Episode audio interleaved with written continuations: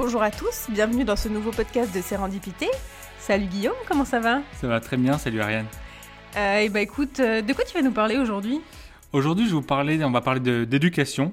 euh, parce que mon premier point de départ a été euh, un post qui était sur Facebook et c'était celui d'une enseignante américaine qui, euh, bah, qui avait partagé des photos de sa classe et notamment des différents pupitres, enfin pupitres ça fait un peu vieux, mais des Les diffé- bureaux même bureau je pense pour, pour l'école des, des tables, ouais, Ouais. plus des tables, des tables de ses élèves sur lesquelles elle avait écrit des petits mots d'encouragement avant, euh, avant leurs examens, avant leurs différents contrôles. Sympa. Et ouais, plutôt sympa. Et justement, ça, ça avait, euh, ça fait, fait- ça avait fait le tour d'internet parce que les gens avaient trouvé euh, ça plutôt cool, plutôt, plutôt, euh, plutôt Motivant, ouais, motivant. Ils avaient un peu euh, loué ce, ce côté euh, proche de ses élèves, etc. Et alors, pour donner quelques exemples, et les différents mots qu'elle écrivait, alors sur, sur l'un, elle avait écrit quelque chose comme euh, Je ne te dis pas que ce sera facile, mais ça va valoir le coup. Sur un autre, elle a écrit Lis, souviens-toi qu'il n'existe pas d'ascenseur pour réussir, tu dois prendre les escaliers, mais tu vas y arriver. Bref, elle leur, D'accord. voilà, elle leur donne des petites phrases, euh, des petits mots d'encouragement. C'est personnalisé à chaque fois? Ouais, c'est personnalisé, c'est justement ce qui avait. euh, bah, c'est aussi pour ça que ça a fait le, le- le buzz. Buzz, ouais. C'est parce qu'elle a pris le temps pour chacun de ses élèves d'avoir un mot particulier pour lui et, euh, pour compte, l'encourager. ouais, Ouais, J'imagine du niveau scolaire, euh, des difficultés. Ouais, de chacune de ses lacunes, bah, notamment, tu vois, dans le, pour le second exemple que je viens de donner, quand elle dit euh, Lis, souviens-toi qu'il n'existe pas d'ascenseur, etc. Je pense que euh, c'est certainement ou probablement un élève qui a tendance peut-être à être dissipé ou à vite. Partir, partir sur l'exercice sans, sans vraiment Sans réfléchir. ou, euh, ouais. Bref. Et donc, euh, donc ces images-là ont fait le buzz. Après, il y a même une Française qui, qui avait fait la même chose. Et euh, la question que je me suis posée, c'est est-ce que, euh, même si ça, par- ça paraît évident que le côté tu es motivant, le côté je te pousse, je suis derrière toi, etc., fonctionne, On me pousse pas trop quand même. Hein. après tu risques d'avoir des problèmes avec le, le rectorat, effectivement, si tes élèves ont, ont moins de dents. Et euh, l'idée, c'est de savoir si euh, ce côté motivant a un réel impact.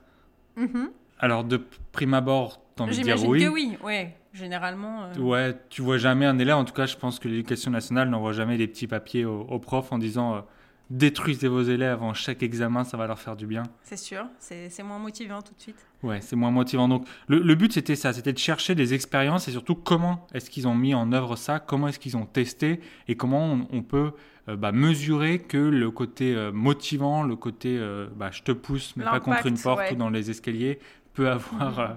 peut avoir un, un- un effet, un effet là-dessus. Et donc, je suis tombé sur une expérience, même deux, de cette personne. C'est un Américain, c'est Robert Rosenthal, Ah bah Euh, oui, Robert, oui, bien sûr. le fameux. Ouais, ouais. Bref, en, 1900, en 1968, donc, euh, Robert qui décide, a décidé de mener des expériences sur, euh, bah, sur cette notion, sur la notion de, euh, d'encouragement, de motivation. Et même lui, il va parler d'autre chose, il va parler de prophétie autoréalisatrice. Waouh. Alors derrière ce mot-là, ça veut dire, euh, c'est, c'est la notion comme quoi le simple fait de croire en la réussite de quelqu'un améliore ses probabilités de succès. D'accord, donc c'est même pas la personne de croire en elle-même. Si quelqu'un lui dit qu'elle croit en elle, lui montre qu'elle a des capacités, automatiquement ça va la booster. C'est tout à fait ça. Et Pas c'est pour ça que c'est assez, euh, c'est assez euh, intéressant et on se retrouve un petit peu dans, dans cette histoire de la prof quand elle écrit pour ses élèves, etc. Et en fait, la manière dont il a testé ça, euh, il a fait en, en- en deux étapes. La première, lors d'une expérience, c'était avec des rats, des Mhm. étudiants et des rats. Voilà comment ça s'est passé. En fait, euh, donc il y avait deux groupes d'étudiants à qui il a donné chacun six rats.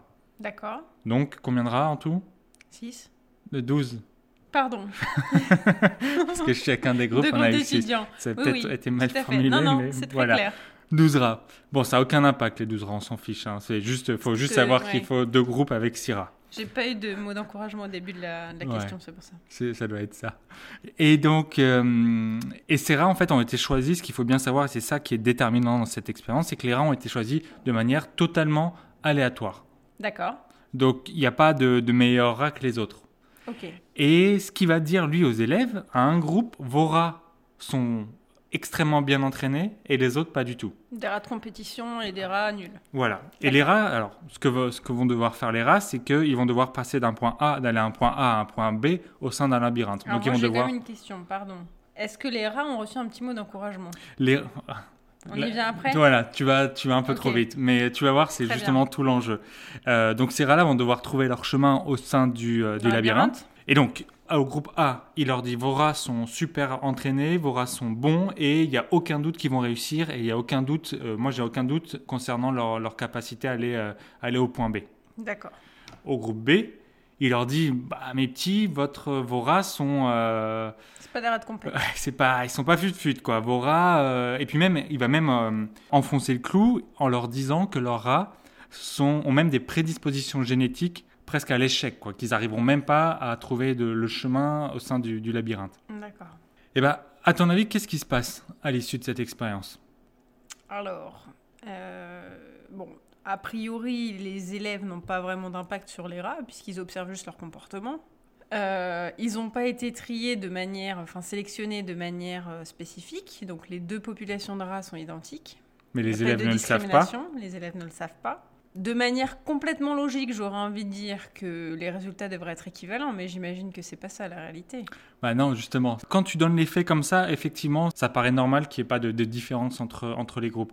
Mais ce que tu as oublié, euh, c'est que ce côté de prophétie autoréalisatrice, c'est-à-dire que quand on a dit au groupe A que leur rat était beaucoup plus euh, à l'aise et allait réussir, et ben en fait, ce groupe A s'est mis à en croire en ces rats, s'est mis à les encourager, s'est mis à Ah, montrer un peu plus de, de gaieté, de sympathie, de ouais. chaleur envers, envers leur rat. Alors ça, je sais pas trop comment ça s'est manifesté, mais certainement ouais, par des encouragements, etc. Donc ça, a- ça a certainement motivé ces rats, ça leur a donné envie de bouger, de faire quelque chose. Mhm. Et ben justement, ces, ces rats-là ont eu de meilleurs succès que, euh, que les rats du groupe 2. D'accord. Qui, à l'inverse, l'explication euh, qui, qui est mise en avant, c'est que bah, le second groupe lui est parti plus défaitiste, en se disant bah, mes rats, de toute façon, c'est des ratés, ça sert à rien. Ouais, c'est le cas Euh, de le dire. ouais. C'est le cas de le dire. Euh, ça sert à rien que je les encourage, ça sert à rien d'aller plus loin. De toute façon, s'ils échouent, c'est normal parce qu'ils sont faits pour échouer. Donc, euh, pas la peine de croire plus en eux. D'accord. Et c'est particulièrement intéressant, c'est marrant de voir, même si une interaction homme-animal, c'est quand même marrant de voir Oui, on que, l'impact euh, immédiat. ouais, de- d'encourager, de croire en ouais. quelqu'un, bah, ça les booste. Et alors, est-ce que les rats ont perdu confiance en eux à l'issue de cette... euh, Bah, expérience. la suite ne le dit pas. D'accord. Je pense qu'ils les ont jetés à la poubelle. Ah ouais? Après, ouais, Ah, c'est des rats, euh, ouais, c'est des rats jetables. D'accord, bon, ça va. C'est recyclable. C'est recyclable. Écologique, très bien. Exactement. Et euh, en fait, pour la- aussi pour la petite histoire, c'est que cette expérience a pour nous, en tout cas, cette notion de prophétie autoréalisatrice porte aussi le nom d'effet Pygmalion. Mhm. As-tu déjà entendu parler de Pygmalion? Euh, oui, mais alors, euh, pour me rappeler exactement dans le détail, je, Je ne pense que saurais pas tu te dire. confonds peut-être avec Bigmalion. C'est possible. Bigmalion qui ça était ce problème pendant la, la campagne euh, électorale avec toutes ces petites affaires de... Donc non, celle-là, c'est pour le coup, c'est. Pygmalion. Et en fait, ça nous ramène à, à un mythe grec. Pygmalion, en fait, c'était un sculpteur de, de Chypre qui avait une conception, comment dire, très stricte de l'idéal amoureux. D'accord.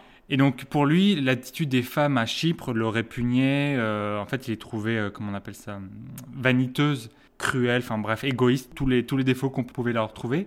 Il a alors fait vœu de euh, rester célibataire toute sa vie. Le pauvre. Le pauvre. Et lui-même s'en rend compte au bout d'un moment, il s'est dit, mince, je ne vais quand même pas rester seul toute ma, toute ma vie. Il sent que le temps passe un peu lentement, donc il décide, il se dit, bah moi je suis un sculpteur, donc je vais sculpter la plus belle des statues D'accord. Une statue qui sera à l'image de l'amour, en tout cas de mon idéal féminin. Ambitieux comme projet, ouais. Plutôt ambitieux, mais c'est un bon sculpteur, il faut pas l'oublier. Bon, ça va. faut pas l'oublier. Donc il se met à, à sculpter euh, cette, euh, son, futur chef-d'œuvre. Et au bout de quelques mois, bah, elle est terminée et elle est, euh, elle est au niveau de ses espérances. Il est, il est heureux, il adore ce qu'il a fait, il trouve qu'elle est magnifique, etc. Et il commence à se projeter avec elle. C'est-à-dire, quand je dis se projeter, c'est qu'il il lui parle, il mange avec elle. Bon, il lui donne pas à manger, mais lui mange, mange avec elle. Il dort avec elle. Ah oui, quand même. Elle est lourde euh, parce qu'il faut la déplacer à chaque fois. Je pense qu'il dort à côté, ouais. il doit Ouais. dormir à ses pieds. Il est déjà à ses pieds. Ah, elle ouais. doit être dans, tous les, dans tous les cas, il est à ses pieds. D'accord. Et donc, il se rend compte là encore une fois que bah, il peut pas continuer comme ça. Il y a une sa, limite, Sa statue à qui il a donné un nom, qui s'appelle Galatée, bah, c'est une statue et que finalement ça remplacera jamais une vraie personne. Et donc, comme on est dans un mythe grec, euh, notre ami Pygmalion va se rendre dans la, euh, au temple d'Aphrodite, Aphrodite qui est Déesse de l'amour. exactement, et va prier, la qu'on lui envoie une femme à l'image de, de sa statue D'accord. comme on est dans En un Y. prophétie réalisatrice- Autoréalisatrice, Et dans un Y, exactement. Et ben son vœu est exaucé et en fait, Galatée, sa statue devient, devient vivante. Alors le rapport Ah, avec l'expérience, c'était justement cette prophétie autoréalisatrice, c'est tout simplement que, que Pygmalion, c'est l'histoire de, bah, de quelqu'un qui avait sa Pygmalion. propre... Pygmalion, merci de m'avoir corrigé. que Pygmalion, c'est l'histoire de quelqu'un qui avait euh, sa propre conception de, De l'idéal l'idéal amoureux, de la beauté, et qui, euh, bah, qui, parvint, qui parvint à, le rendre, à la rendre réelle. D'accord. Oui, donc il a persévéré, finalement, il s'est rendu compte que... Il s'est ouais, auto-persuadé qu'il allait sculpter la perfection qu'il cherchait et bah, sa statue est effectivement devenue l'idé- l'idéal qu'il recherchait. Voilà donc pourquoi l'effet Pygmalion est aussi associé à cet effet de, de prophétie autoréalisatrice. D'accord. Belle histoire. Très belle histoire. Deuxième expérience en fait de, de toujours euh, Robert et cette fois il va s'accompagner d'une autre chercheuse qui s'appelle Leonard Jacobson et cette fois-ci ils vont euh, toujours poursuivre leur, euh, leur quête de, de- de cette prophétie autoréalisatrice et pour, pour pouvoir la tester et ils vont se rendre dans une école en Californie toujours en 1968 et ils vont décider de faire passer des tests à une école de, ouais, de 350 enfants. Ce qu'il faut savoir en fait dans cette école, c'est que de ce que, de ce que j'ai lu, c'est que euh, ils divisent chaque niveau en trois groupes, avec les élèves qui ont les capacités d'apprentissage dit, euh, enfin, les plus rapides, avec les plus moyens, enfin, les plus moyens, ça se dit pas, mais les moyens et les plus lents. D'accord. Donc- Donc, il y a plusieurs niveaux de classe, j'imagine. Ils sont Oui, pas tous. exactement. euh, Il y a plusieurs, comme scolaire. chez nous, imaginons, j'en sais rien, un ouais. CM2, mais dans ce CM2, tu as les plus rapides, les moyens et les plus lents. D'accord. Ah oui, les- donc c'est un seul niveau. C'est ça que Ouais, c'est ça, c'est un seul niveau. CE1, Non, c'est un seul niveau, mais les élèves Ouais. sont déjà, euh, je dirais, catalogués en fonction de leur capacité d'a- d'apprentissage. Et donc, en fait, Robert et Léonore, donc nos deux chercheurs, vont, euh, vont aller dans cette école et ils vont d'abord y aller de manière presque incognito, c'est-à-dire qu'ils vont euh, se faire passer pour des, des chercheurs d'Harvard qui mènent une étude justement euh, visant à évaluer cette capacité d'apprentissage des élèves. Alors qu'en fait, pas du tout. Le simple test qu'ils vont leur donner, c'est un simple test de QI. Ils s'en fichent. Enfin, il n'y a rien qui est axé sur la capacité d'appre- d'apprentissage. C'est un truc euh, vraiment, vraiment banal, un simple test de QI comme on pouvait en faire. Et les résultats, en fait, ils vont s'en, ils s'en fichent. Ils vont, Ah, ils vont pas prêter du tout attention aux résultats. Encore une fois, il faut bien le voir comme un prétexte. D'accord. À l'issue de ça, en fait, ils vont diviser les élèves en fonction bah, de, de ceux qui ont le mieux réussi ou ceux qui ont, pas, qui ont le moins bien réussi, mais euh, vraiment les yeux fermés. quoi. C'est comme si tu avais des copies et que tu prenais la première copie les yeux fermés et que tu dis, bon, bah, lui, je, je dis qu'il a réussi, lui, je dis qu'il n'a Ok. pas réussi, etc. Donc, il va- aléatoire. Exactement, il va éclater les, les élèves euh, de manière figurée. De, Évidemment. évidemment. Euh, c'est très violent ce podcast Oui, envers les- effectivement, les rats et les animaux.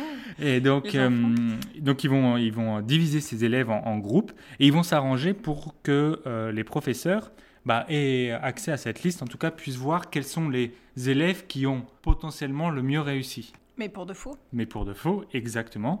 Et donc, les élèves ne le sont pas. les élèves ne sont pas forcément les meilleurs, non. Mais est-ce qu'ils pensent être les meilleurs? Ils Non. savent dans quel groupe ils sont Non, justement, c'est un bon point et j'allais y venir. L'autre point, c'est que euh, il est essentiel, en tout cas les chercheurs disent aux profs de ne surtout pas communiquer les résultats aux élèves et de ne pas communiquer les résultats aux parents. très bien. Et ça, on le verra dans un autre podcast, mais ça aussi, euh, ça, ça touche à une notion très importante dans tout ce qui est euh, test comme ça, d'expérience. Mhm. C'est que quand tu as conscience que tu as évalué, bah, tu changes ton comportement. Oui. Tu dis, attends, si je fais ça, ils vont peut-être l'interpréter comme ça. Tu sais, c'est un peu comme les... jugement. Ouais, c'est un peu Mhm. comme les tests de personnalité. Ouais, T'anticipes un petit peu, attends, si je dis que je suis plus comme ça, ils vont certainement euh, euh, déterminer que je suis quelqu'un de, euh, de... De psychopathe. par exemple, ce que tu essaies d'éviter, bref. Ouais. Donc ils disent, ils disent aux, aux- aux profs, voici la liste, euh, enfin ils s'arrangent pour leur, pour leur, leur donner, et ils disent, on revient, ils disent, on revient un an plus tard et on va évaluer ces élèves une seconde fois pour voir la progression. Et là, un an plus tard, sans grosse surprise, les élèves qui, euh, qui étaient soi-disant les meilleurs euh, bah, avaient de meilleurs résultats. Euh, ils avaient réussi de 20, les notes étaient entre 20 et 30% meilleures que la moyenne. Ah oui, c'est stupéfiant. Et donc c'est c'est assez marrant parce que même si on l'a répété plusieurs fois, c'est vraiment un groupe construit de, de nulle part en Oui, fait. C'est pas vraiment les meilleurs. Mhm. Et ils se sont retrouvés. euh, tu pouvais avoir très bien des élèves qui étaient très mauvais, en tout cas qui avaient été jugés comme euh, très lents à l'apprentissage ou Mhm. médiocres, et qui se sont retrouvés maintenant parmi euh, les élèves avançant le plus vite et ayant eu les meilleurs résultats. D'accord. Sans qu'eux-mêmes ne sachent qu'ils étaient valorisés euh, par rapport au groupe. Sans qu'ils eux-mêmes sachent qu'ils étaient valorisés, mais enfin Les professeurs, par contre, ont tout très à fait. certainement. euh, Exactement. Et c'est là où on en vient dans notre prophétie autoréalisatrice. Et comment est-ce qu'on peut expliquer ce résultat? C'est bah, principalement qu'en fait, les profs qui, euh, eux, ont été informés des euh, supposés bons résultats de ces élèves, eh ben, ils ont manifesté davantage d'attention et euh, bah, on sait juste. Voilà, aussi. et ils ont juste haussé leur exigence vis-à-vis de ces élèves. D'accord. En se disant, bah, ils sont, d'après l'examen, c'est ceux qui doivent le mieux réussir, donc ils, ils doivent mieux réussir. Et on arrive dans cette prophétie, euh, dans cette prophétie autorisatrice, Wow. qui est Ah oui. bah, que le simple, le, sim- encore une fois, le simple fait de croire en la réussite de quelqu'un améliore ses probabilités de succès. Très bien. Ouais, donc certains élèves qui se sont retrouvés dans le mauvais groupe n'ont pas eu de chance. Ouais. Par hasard. Ouais. Mais c'est, et bah, encore une fois, t'anticipes toutes mes, tous mes points. Ah. C'est, c'est- c'est une bonne chose. Euh, c'est que, Prophétie encore. Exactement. C'est que les, conclusions en fait que tu peux donner à ça, c'est que la première, c'est que bah, il faut, euh, faut jamais prévoir l'échec. En tout cas, c'est, des conclusions qui, peuvent, qui, qui ont été données à la suite de ces, de ces expériences. L'échec n'est pas une option. L'échec n'est pas une option et si, que, si tu perçois quelqu'un que c'est impossible, bah, ça va le devenir pour lui. Oui, c'est vrai qu'il y a une phrase qui dit que vous pensiez réussir ou échouer, dans tous les cas, vous avez raison. Ouais. Euh, je ne me rappelle plus qui est l'auteur, mais Donc autant croire que tu vas, que tu vas réussir et surtout que qu'une autre personne croit en toi et que si tu te mets à douter de tes capacités, bah, c'est là où tu vas, tu vas rater. Mm, mm. Et c'est pourquoi en fait la démarche de ce professeur au tout début qui écrivait en fait va dans va vers dans la bonne voie, c'est d'encourager ses élèves. Le, le second point qui a euh, qui, qui a noté, c'est que enfin celui-ci il est un peu plus d'ordre idéologique, c'est que généralement et, et malheureusement en fait les élèves de milieux défavorisés bah, ont tendance à avoir de bien souvent des, des résultats inférieurs à ceux des autres à ceux de- des Mhm. autres élèves de pas de, qui ne sont pas de milieu.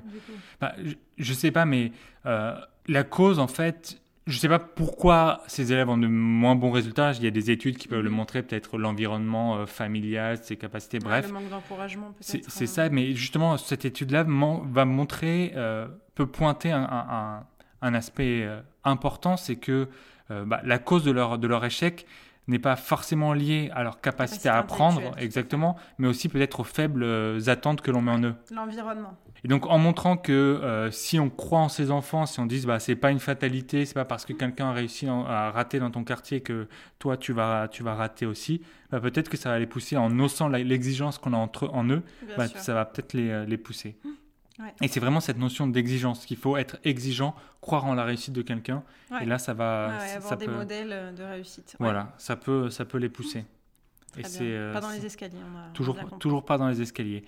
Si on encourage quelqu'un dans sa, dans sa réussite, si on a vu que ça avait un effet, un effet plutôt positif, Mhm. j'ai cherché à savoir, ok, mais l'inverse, est-ce que tu vois, s'il y a un prof, euh, ce qu'on disait au début, est-ce que s'il y a un prof qui t'enfonce, ouais, plutôt sadique, qui veut vraiment te voir échouer, même si tu es quelqu'un de bon à la base, Mhm. Est-ce qu'il a un vrai impact sur toi? Bah, c'est vrai que quand t'aimes pas un professeur, généralement, t'as pas envie de bosser sa matière. T'es plutôt meilleur euh, généralement en cours dans les matières euh, qui te plaisent, mais aussi pour lesquelles les professeurs arrivent à te, te rendre intéressé. Ouais, et euh, bah, il y a ce côté-là, donc ça c'est plus sur la part de la motivation, donc c'est plus par toi-même, mais l'étude qui va suivre, en fait, c'est encore une fois, c'est quelqu'un d'extérieur peut influencer sur ta capacité à toi, Oui. sur tes propres capacités, justement, en, en, en influant d'une manière plutôt, euh, plutôt négative. Et cette expérience, en fait, euh, c'est une expérience qui a fait beaucoup euh, jaser à, à l'époque, parce qu'elle a été même qualifiée de euh, l'étude monstrueuse, Oui. parce qu'elle... Elle, elle a porté sur des orphelins, sur, sur des enfants. Alors le, le chercheur, c'est Wendell Johnson euh, qui, euh, qui a fait ça.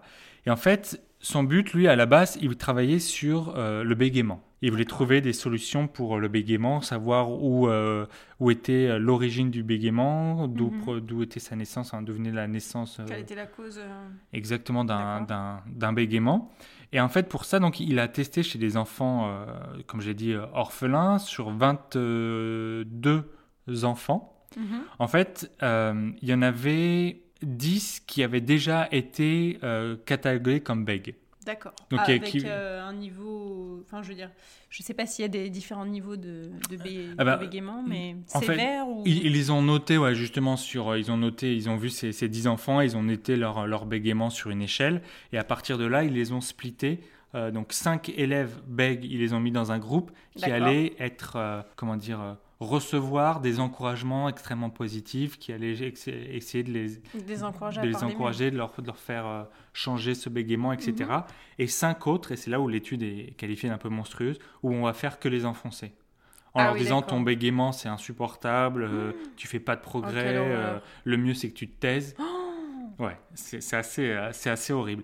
Euh, donc sur ces, euh, donc ces, ces, ces deux fois cinq euh, élèves vont être répartis dans ces deux groupes et ensuite le restant des élèves et ils vont être euh, envoyés de, de, bah, de manière aléatoire en fait dans, dans chacun de ces groupes. Donc on va prendre des élèves normaux, en tout cas sans problème de d'élocution. On va les mettre dans un, dans un groupe où Qui on va et un autre groupe. Ouais, qui bégayent, mais c'est surtout dans un groupe où on va les encourager sur, Ah oui, leur- d'accord, sur leurs élocutions et un autre groupe où on va les, les enfoncer. Bah, c'est assez horrible parce que le groupe euh, qui était bègue, le groupe des bègues avec les élèves plutôt, plutôt normaux, bah, eux vont voir des petites, euh, des petites capacités de- de- d'amélioration, enfin vont améliorer leur, euh, leur manière d'élocution.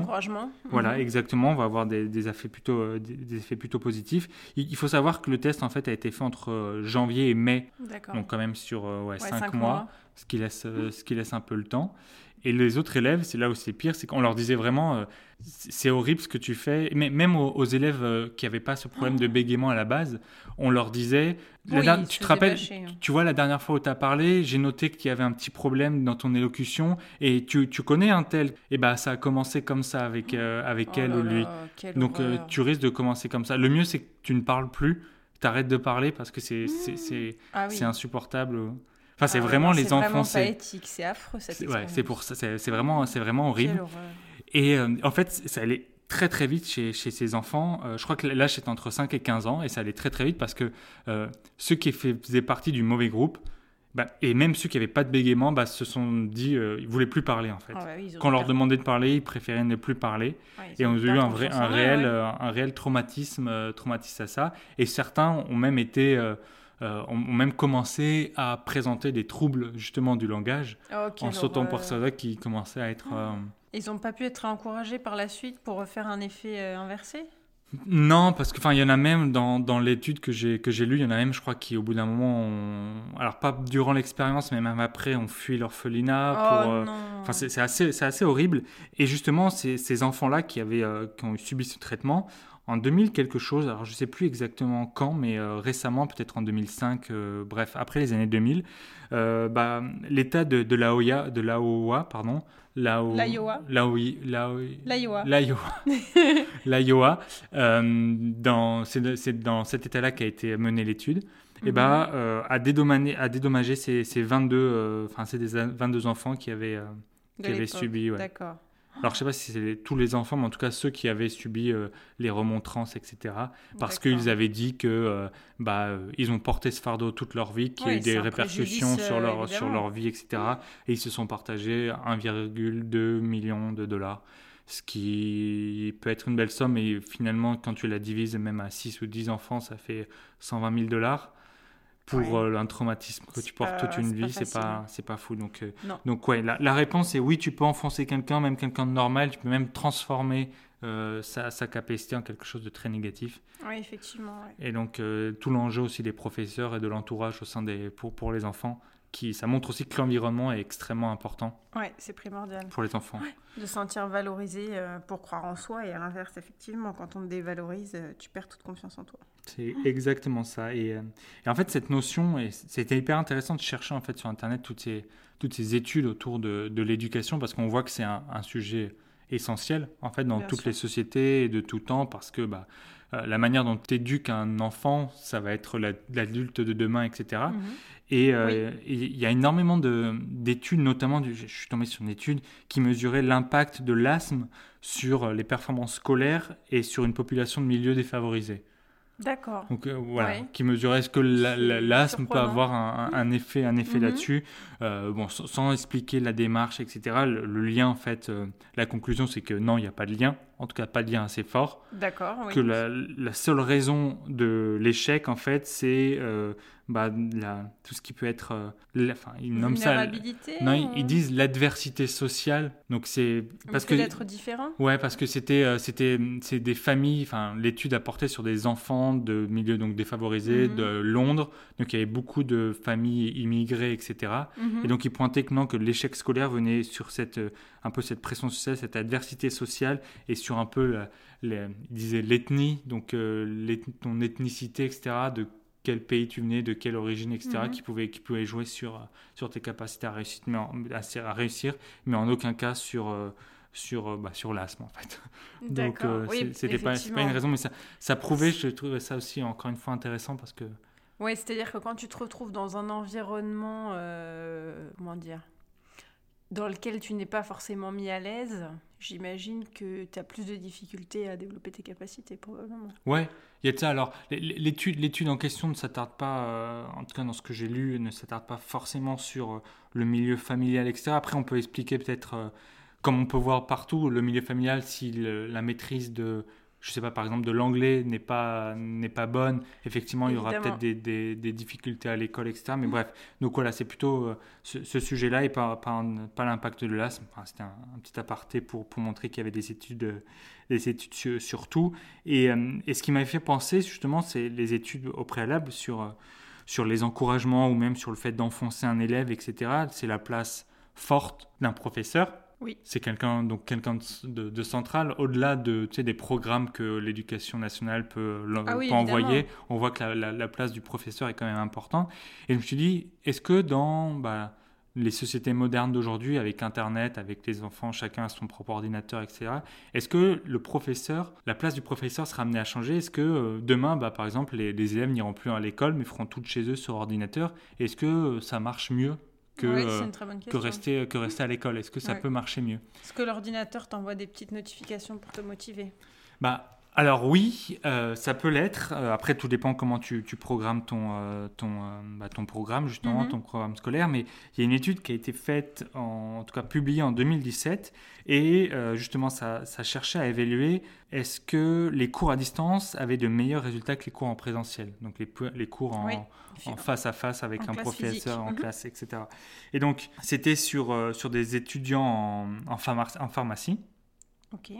Donc, sur un panel d'étudiants. Et euh, pour une partie d'entre eux, ils ont dû réaliser euh, des cours en classe avec un examen à la, à la fin pendant un semestre. Et les autres étudiaient de chez eux le même programme? Le même programme, tu sais, avec tous les mocks, etc. enfin, tous les, les euh, contenus, exactement. Mhm. Et avait le même, le, même, le même examen. Et à l'issue de ça, ils switchaient et on rechangeait pour le deuxième, pour le deuxième semestre. Et donc, les résultats, euh, bah, sans, si j'en parle, c'est que c'est, ça peut être surprenant, c'est que les élèves qui étudiaient de chez eux, mhm ont eu de meilleurs résultats que les élèves qui étaient en classe. Ah ouais?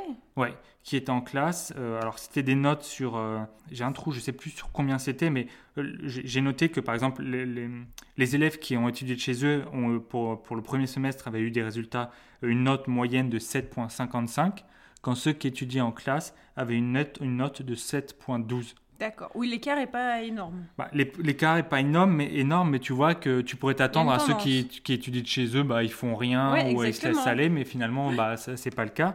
Après, peut-être qu'il faut prendre en compte que c'est des élèves euh, peut-être matures aussi quand est en, quand tu étudies, en pharmacie, etc. Tu n'es pas un, étudiant, un élève de 8 ans qui n'était bah, qui peut-être pas encore autonome. Mm. Et sur le semestre numéro 2, et eh bah, ceux qui étudiaient euh, de chez eux ont une note de 7,70 et ceux qui ont étudié en classe ont une note de 7,16.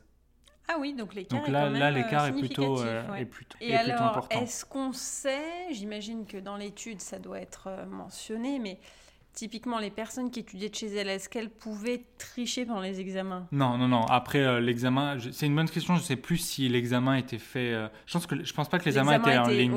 il, était tout le monde à la même enseigne sur euh, en classe, certainement avec des élèves, avec des, profs qui ont écrit des, des petits mots d'encouragement sur les tables. sur les copies. Donc, ouais, et donc, bah, les, élèves, en fait, à l'issue de, l'issue de, cette expérience, on leur demandait pourquoi. Bah, ils ont dit qu'ils trouvaient plus de liberté, ils étaient encouragés, ils trouvaient ça motivant de bah, chaque jour ouvrir les mails et voir euh, le programme, etc. Mm, mm, enfin, il y a un petit côté, euh, un petit côté jeu, pédagogique, etc. Bah, qu'ils ont bien aimé. C'est vrai que ça m'étonne pas parce que finalement, ils peuvent s'organiser comme ils veulent et aller à la vitesse où ils veulent aussi. Il y a peut-être des cours sur lesquels ils veulent s'arrêter davantage, d'autres qui leur semblent plus faciles, donc euh, pas besoin de s'attarder dessus. C'est vrai que quand on est en classe, c'est le même rythme pour tout le monde et c'est pas toujours adapté à chaque individu. Mm. Exactement. Alors petit bémol aussi, il y a eu des élèves qui eux, par contre, n'ont pas apprécié cette Expérience pas, Ouais, cette expérience, en tout cas, qui n'ont pas forcément eu de meilleurs résultats quand ils étaient euh, quand ils travaillaient de chez eux. Ça fait et, l'étude pointe qu'il faut euh, pour que c'est un réel succès, il faut que bah, l'élève soit d'accord et l'élève soit euh, ok pour vouloir travailler de la maison. Oui, bien tu vois, sûr. si tu dis ouais, non, pas forcément, je suis pas sûr de, Mm, de le mm, faire, etc. Ouais. Quand tu es forcé, euh, contrairement à vouloir travailler euh, de, à Ouais, l'école, ouais, eh ben, ouais. a un, un- un impact plutôt, euh, plutôt négatif. C'est comme les étudiants qui, ré- qui révisent leurs examens. Il y en a certains qui veulent aller à la bibliothèque, qui veulent faire leurs devoirs à la bibliothèque ou rester au, au lycée, par exemple, pour finir leurs devoirs, parce qu'ils savent qu'en rentrant à la maison, ils vont être distraits. Euh, donc ouais, il faut trouver le cadre qui te correspond le mieux. Et euh, bah, c'est tout pour moi aujourd'hui pour, cette, euh, pour ce sujet de l'éducation, en tout cas en essayant de traiter à chaque fois les encouragements ou justement le fait d'enfoncer un étudiant, regarder un peu ce qu'il y avait comme, comme différentes expériences sur le, sur le sujet. Et ben, c'était très intéressant. Donc euh, je t'envoie tous mes encouragements. c'est gentil. Est-ce qu'il y a un petit mot de la fin pas cette fois, non, mais, mais je pense qu'on pourrait presque terminer nos podcasts maintenant sur une étude des Ig Nobel, IG Nobel. Ouais, ouais. On pourrait finir à chaque fois idée. sur une, euh, une de ces expériences. Ton appel Noël Là, comme ça, de tête, non, j'en ai, j'en ai pas. Il faudrait que j'en retrouve une. Et, et cette fois-ci, au lieu de juste les citer, peut-être qu'on essaiera de voir comment, en tout cas, les résultats que ça a apporté que ça a apporté. ouais. Très bien. Eh ben, merci beaucoup. Très intéressant encore une fois. On espère que le sujet vous a plu.